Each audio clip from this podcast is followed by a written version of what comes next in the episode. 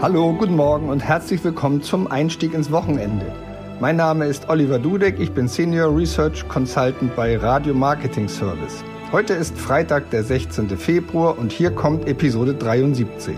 Viel Spaß! Bäcker am Morgen. Alles, was die Stadt bewegt. Der tägliche Podcast vom Hamburger Abendblatt. Hat recht, alle Vorzeichen stehen auf Wochenende. Herzlich willkommen auch hier aus dem Podcaststudio des Hamburger Abendblatts. Über diese Themen wollen wir Sie heute am letzten Arbeitstag der Woche ausführlich informieren. Ein erschreckender Fall von Rassismus in Ottensen. Die Hintergründe und eine mögliche Spur zu dem Täter oder den Tätern ist gleich unser Einstieg in diese Episode. Dann gibt es ein kurzes Update von unserem Landespolitikredakteur Christoph Ribacek. Thema Bezahlkarte für Flüchtlinge geht nämlich in Hamburg los. Stau nicht nur auf den Straßen in Hamburg, sondern auch im Museum. Bitte? Warum gibt es die Staus und um welches Museum handelt es sich? Sie bekommen von uns die Details.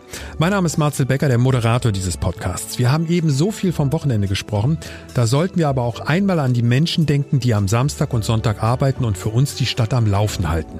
Unser Producer übernimmt das. Und wir bedanken uns natürlich bei allen, die an diesem Wochenende arbeiten, zum Beispiel an Tankstellen, in Bäckereien und auch den Kolleginnen und Kollegen in der Abendblatt-Redaktion, die fleißig für Sie am Schreiben, am Texten, am Podcasten und was auch immer sind. Mein Name ist Sebastian Günther und wir starten jetzt. Die Kriegstraße in Ottensen, eigentlich eine Hamburger Idylle mit roten Backsteinhäusern und einer von Liberalität geprägten Nachbarschaft. Aber Sie, liebe Podcast-Freunde, merken schon, wenn das Wort eigentlich zum Einsatz kommt, dann stimmt da was nicht. Irgendwelche Idioten hatten sich auf rassistische Art, ich sage mal, verwirklicht. Unser Polizeireporter André Zantwakili ist an dem Fall dran. Was ist in der Kriegstraße passiert, André? Also da ist eine Frau, die dort wohnt, scheinbar eine Afrikanerin, die mit einem behinderten Kind dort lebt, ist, sag ich mal, übelst beleidigt worden. Das sind so Sachen, die sind an der Haustür passiert. Da sind so Flyer und Aufkleber angebracht worden, auch mit AfD-Bezug. Äh, dann ist ein Kinderwagen von ihr aus dem Haus rausgeholt worden und angesteckt worden. Angesteckt liegt auf der Hand, so der Kinderwagen kann nicht von selbst anfangen zu brennen. In dem Fall ist das aber keine Brandstiftung. Das liegt einfach daran, dass so keine festen Gebäudeteile gebrannt haben. Da gibt es so ganz bestimmte gesetzliche äh, Vorgaben und deswegen redet man da von einer Sachbeschädigung durch Feuer. Ja, zu, zu, die, zu der Spur der Polizei oder zu den Vermutungen kommen wir gleich noch. Ich möchte auf jeden Fall etwas erwähnen, was ich ganz toll fand, dass 2500 Menschen wohl ungefähr sich dort zusammengefunden haben, um die Solidarität für ihre Nachbarin oder für diese Frau auszudrücken. Das finde ich ganz hervorragend. Ähm, ist auch keine Selbstverständlichkeit. Vielleicht sind wir im Moment alle ganz besonders alarmiert, das kann sein, aber trotzdem wollen wir mal einfach hervorheben, was so in so einer Nachbarschaft denn tatsächlich passieren kann. Aber jetzt nochmal zu dem Punkt, den du angesprochen hast. Hat die Polizei eine Spur, hat die eine Vermutung, wer diese Vollidioten sind? Können die geschnappt werden? Also erstmal ist das bei der Polizei sehr hoch aufgehängt. Äh, die Staatsschutzabteilung des Landeskriminalamtes, das LKA 7 ermittelt, die sind zuständig für politisch motivierte Kriminalität. Das geht aus der Art der Beleidigungen hervor, die dort passiert sind. So, äh, die haben natürlich, es gibt eine Vermutung, es gibt die Vermutung, dass es ein Nachbarschaftsstreit ist. Ja, und solche Sachen eskalieren dann immer sehr, sehr schnell und werden auch immer extremst unsachlich, um es mal vorsichtig ja, auszudrücken. Zu formulieren. Ja. Ich sag mal, es gibt ja meistens zu sowas eine Vorgeschichte. Das, sowas kommt ja meistens nicht aus heiterem Himmel.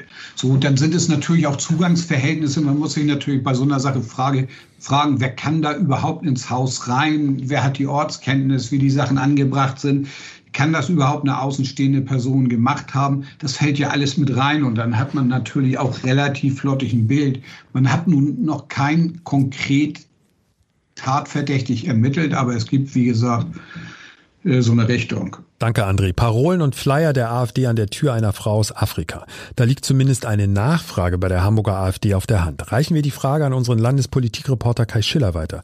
Was sagt die Hamburger AfD dazu? Ja, natürlich haben wir bei der AfD nachgefragt und äh, zwei Stunden nach unserer schriftlichen Nachfrage kam dann eine offizielle Pressemitteilung mit einem Statement vom Vorsitzenden Dirk Nockemann, der da aus meiner Sicht eine Täter-Opfer-Umkehr macht. Also er sagt äh, im Zitat, für jeden Unbeteiligten sieht diese Tat auf dem ersten Blick wie eine False Flag Aktion aus.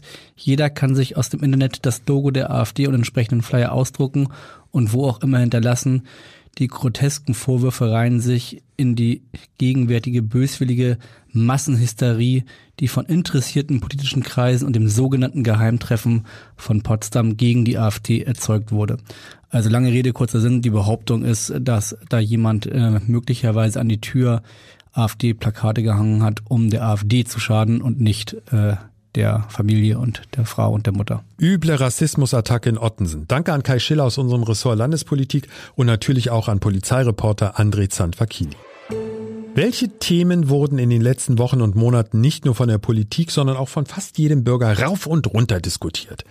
Wärmepumpe, klar. Ukraine-Krieg, klar. Da gab es sicher noch ein paar andere Themen, aber das hier war auch dabei. Die Bezahlkarte für Flüchtlinge. Und tatsächlich, jetzt geht's mit dieser Bezahlkarte hier in Hamburg los. Christoph Ribacek, Abendblatt Landespolitikredakteur.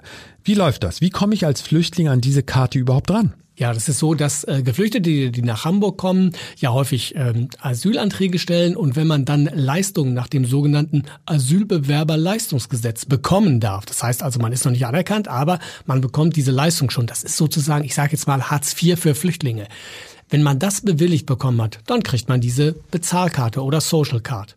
Nun gab es so viel Aufregung darum und es gab ja auch sehr viel politischen Druck und ob die Karte jetzt gut oder schlecht ist, werden wir beide ja gar nicht äh, definitiv erörtern können. Aber einmal noch mal ganz klar gesagt, was beinhaltet diese Karte jetzt? Welche Leistungen stehen mir dann in dem Moment, wo ich ein Recht auf diese Karte habe, zu? Ja, diese Karte äh, enthält praktisch für jeden Erwachsenen 185 Euro pro Monat. Die kann ich sozusagen die kann ich abkaufen, in dem Sinne, dass ich damit bezahle. Ich kann da oder dort bezahlen, wo man mit dieser Karte, wo man überhaupt mit einer Karte zahlen kann. Ich kann auch über die App, ich kann dazu auch eine App haben und auch mit, dann mit meinem Handy bezahlen. Das Problem ist, dass nur 50 Euro pro Monat ausgezahlt werden, die man dann als Bargeld noch zur Verfügung hat. Das ist politisch gewollt. Ähm, darüber kann man sicherlich streiten, ob 50 Euro reichen. Aber man muss dazu wissen, dass man häufiger auch als Asylbewerber Bargeld braucht, weil man zum Beispiel für seine Kinder in der Schule was zahlen muss okay, da kriegt man 10 Euro extra, die man dann noch ähm, äh, sich auszahlen lassen kann. Aber häufig kaufen Asylbewerber auch was auf Flohmärkten. Sie kaufen was von privat zu privat. Und da ist es dann schwierig, wenn mein äh, privater Verkäufer eben nicht diese Karte einlesen kann, weil er das natürlich nicht kann. Äh, und ich trotzdem aber etwas kaufen möchte, zum Beispiel Secondhand-Klamotten, Secondhand-Spielsachen, ähm, Möbel für die Wohnung, die sozusagen privat gekauft werden. Und da braucht man normalerweise Bargeld und da ist es nicht gut, eine Karte zu haben. Interessant, war mir so nicht bewusst. Christoph, ich habe ja ausdrücklich gesagt, wir wollen das gar nicht politisch bewerten, weil sonst verheddern wir uns und reden wahrscheinlich Richtig. heute Abend noch drüber. Aber noch einmal als Schluss jetzt praktisch äh, die Information, was ist der politische Wille dahinter, hinter dem Gedanken zu sagen, es gibt jetzt eine Bezahlkarte? Ja, das sind im Prinzip zwei Gründe, ähm, die hinter dieser Bezahlkarte stehen. Der eine Grund ist, dass man gesagt hat, die Asylbewerber sollen nicht extra noch angelockt werden, weil sie ja hier Bargeld bekommen. Deshalb gibt man ihnen eine Karte. Und der zweite Grund ist einer, den man auch ganz gut verstehen kann. Und der lautet so. Wenn die Asylbewerber hier Geld erhalten, dann würden sie das Geld auch ins Ausland transferieren, möglicherweise an die Schleuser, weil sie bei den Schleusern, durch die sie möglicherweise nach Deutschland gekommen sind, noch Schulden haben. Und äh, das will man dadurch verhindern. Das ist eigentlich auch ein ganz, ganz guter Gedanke. Welche Folgen das hat, das wird man noch sehen müssen. Hamburg ist da jetzt relativ weit vorne bundesweit, weil hier als Pilotprojekt sozusagen schon die Karte eingeführt wird, die bundesweit erst in mehreren Monaten kommen soll. Und die Erfahrungen, die hier in Hamburg damit gemacht werden, die werden erheblich dazu beitragen, dass A, die Diskussion weitergeht auf der Bundesebene und dass B, die Erfahrungen hier aus Hamburg unbedingt in die Bezahlkarte auf Bundesebene einfließen müssen. Die Bezahlkarte für Flüchtlinge ist hier in Hamburg im Einsatz. Landespolitikredakteur Christoph Ribacek hat uns auf den aktuellen Stand gebracht. Vielen Dank. Da haben wir diese fantastische Caspar David Friedrich Ausstellung in der Kunsthalle. Die Resonanz ist irre, die Leute drehen durch, aber vor Ort, hm, der Fluch des Erfolgs vielleicht? Unsere Kulturreporterin Vera Fengler ist in der Leitung. Scheinbar kommt die Kunsthalle mit dem großen Andrang nicht richtig klar, Vera. Ja, viele Besucher und Besucherinnen haben uns geschrieben, dass sie äh, Zeitfenstertickets gekauft haben und ähm, von Menschenmassen dort äh, genervt waren und einige sogar den Ausstellungsbesuch abgebrochen haben. Das ist ja der Super-GAU, wenn du den Ausstellungsbesuch abbrichst. Ich meine, du machst alles richtig. Du buchst vorher im Internet, das wird ja auch empfohlen. Äh, gehst dahin, vor, mit großer Vorfreude natürlich und dann sagst du, es ist so voll, dass ich wieder gehe. Verrückt. Ja, genau. Zumal viele, ähm, 78 Prozent äh, der Besucher, das hat äh, eine Auswertung ergeben, gar nicht aus Hamburg kommen, sondern von weiter her, aus anderen Bundesländern. Dann ist es natürlich umso ärgerlicher wenn man dann vom Ausstellungsbesuch so enttäuscht ist. Ähm, das trifft natürlich nicht auf alle zu, aber anscheinend doch viele, äh, wie unsere Resonanz zeigen an Leserbriefen. Und ähm, ja, das Fotografieren nervt auch viele, ne? dass die Menschen so lange vor den Bildern stehen und so posieren und äh, die ganzen Gruppenführungen halten den Verkehr auf. Also ein Kunstgenuss in Ruhe scheint nur selten möglich zu sein und äh, das hat einfach viele geärgert. Ja, aber du musst dich fairerweise auf der anderen Seite auch mal sagen, natürlich würde mich jemand, der so in Selfie-Pose vor, vor tollen Bildern im Museum steht, höllisch nerven. Aber wer einmal im Louvre weiß, war, der weiß, es ist einfach voll in diesen tollen Museen. Das stimmt. Äh, das ist in anderen Museen oder in größeren Museen äh, wahrscheinlich auch so. Ähm, aber vielleicht machen es andere Museen äh, anders. Wir werden darauf nochmal zurückkommen, wahrscheinlich in der kommenden Woche und fragen, wie es andere Museen lösen. Gut, aber jetzt einmal nochmal zurück nach Hamburg. Finde ich auch spannend, nochmal nach in die, in die anderen Städte, in die anderen Museen zu gucken. Aber sag noch einmal, was will die Kunsthalle denn jetzt machen oder sagt die ist so? Denen ist das Problem bewusst. Äh, die haben auch äh, Feedback bekommen dazu. Zum einen haben sie die Gruppengröße verkleinert von 25 auf 20 Besucher. Das heißt, wenn du eine Gruppe anmeldest äh, oder eine Führung anmeldest, äh, darf die nicht mehr größer als 20 Personen sein. Sie bieten auch darüber hinaus keine weiteren Gruppenführungen mehr an. Also die, die es jetzt gibt, die sind ausgebucht und es gibt auch keine weiteren. Dann äh, kontrollieren sie wohl auch immer die Besucherzahlen. Es gibt ja pro Tag 3000 Tickets. Da gucken sie schon, äh, dass das relativ gleichmäßig äh, verteilt ist und Sie raten auf den Tickets und auf der Buchungsmail nach dem Kauf nicht gleich am Anfang des Slots zu kommen. Also es gibt halt Slots äh, von drei Stunden ähm, den Tag über verteilt und die meisten Leute kommen dann immer gleich schon um zehn. Und dann ist es natürlich brechend voll. Sie raten also eher später zu kommen, denn der Slot erm ähm, ermöglicht nur den Einlass und begrenzt nicht die gesamte Verweildauer. Du kannst dann so lange bleiben, wie du möchtest. Und man soll eher am Nachmittag kommen oder zum Abend hin. Da ist es erwartungsgemäß leerer. Vera, jetzt bin ich natürlich gespannt. Wenn jetzt alle diesen Rat befolgen, ist es dann später voll. Wahrscheinlich. Aber vielleicht entzerrt es sich dann ein bisschen. Praktische Tipps für alle, die noch in die Caspar David Friedrich Ausstellung wollen. Danke dafür an unsere Kulturredakteurin Vera Fengler. Wir sind fast durch und steuern hart auf das Ende von Episode 73 zu.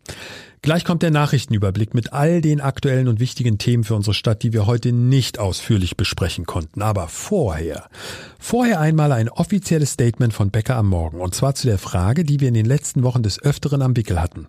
Wollen wir unsere Hörer duzen oder siezen? Producer Sebastian Günther, jetzt mit der Entscheidung. Wir haben lange überlegt und wir haben auch mit vielen Experten dazu gesprochen und natürlich auch auf Sie gehört, liebe Hörerinnen und Hörer. Und wir bleiben beim Sie. Aber beim Hamburger Sie. Also Sie plus Vorname. Sie und Marcel. Warum machen wir das? Wir wollen uns, er lacht übrigens, weil ich seinen Vornamen so schön ausspreche. Wir wollen uns natürlich ein bisschen an unserem Mutterschiff, nämlich dem Hamburger Abendblatt, orientieren und wir haben auf das Feedback unserer Hörerinnen und Hörer gehört und die haben in neun von zehn Fällen gesagt, Sie wollen gesiezt werden. Darf ich dich denn weiterhin duzen? Ich, ich bin übrigens der mit dem komischen Vornamen, über den du dich immer so lustig machst. Du, Eure Exzellenz, wäre für mich okay. vielen Dank, Sebastian. Vielen Dank an alle Hörer und wir sagen schönes Wochenende und wir hören uns ja morgen schon wieder ja. und auch am Sonntag. Es gibt ja neuerdings nicht nur Samstag eine Folge, sondern auch am Sonntag. Sie werden uns nicht los. Auf Wiedersehen und bye bye. Der Hamburg Nachrichtenüberblick bei Becker am Morgen. Ich bin Colin Mock. Guten Morgen. Die Gewerkschaft Verdi hat die Beschäftigten aus gleich mehreren Branchen in Hamburg zum Warnstreik aufgerufen. Dazu zählen Mitarbeiter im Einzel-, Groß- und Außenhandel, Beschäftigte der Postbank und das Küchen- und Reinigungspersonal in den Elbkinder-Kitas. Wie genau sich die Warnstreiks jeweils auswirken werden, ist noch unklar. Vor dem Hanseatischen Oberlandesgericht beginnt heute ein Prozess gegen zwei mutmaßliche Mitglieder der Terrororganisation Hisbollah. Angeklagt sind zwei Männer im Alter von 49 und 55 Jahren. Sie sollen schon seit Jahren Mitglied der Hisbollah sein und für sie auch im Bürgerkrieg in Syrien gekämpft haben. Wochenendsperrung auf der A7. Ab heute Abend ist die rund um den Elbtunnel für 55 Stunden in beiden Richtungen dicht. Da, wo die A26 mal an die A7 angebunden werden soll, wird eine Brücke gebaut. Das geht nur mit einer Vollsperrung zwischen Volkspark und Heimfeld. Montag um 5 soll alles wieder frei sein. Ein Podcast von Funke. Weitere Podcasts vom Hamburger Abendblatt finden Sie in unserer Abendblatt Podcast App und auf abendblatt/podcast.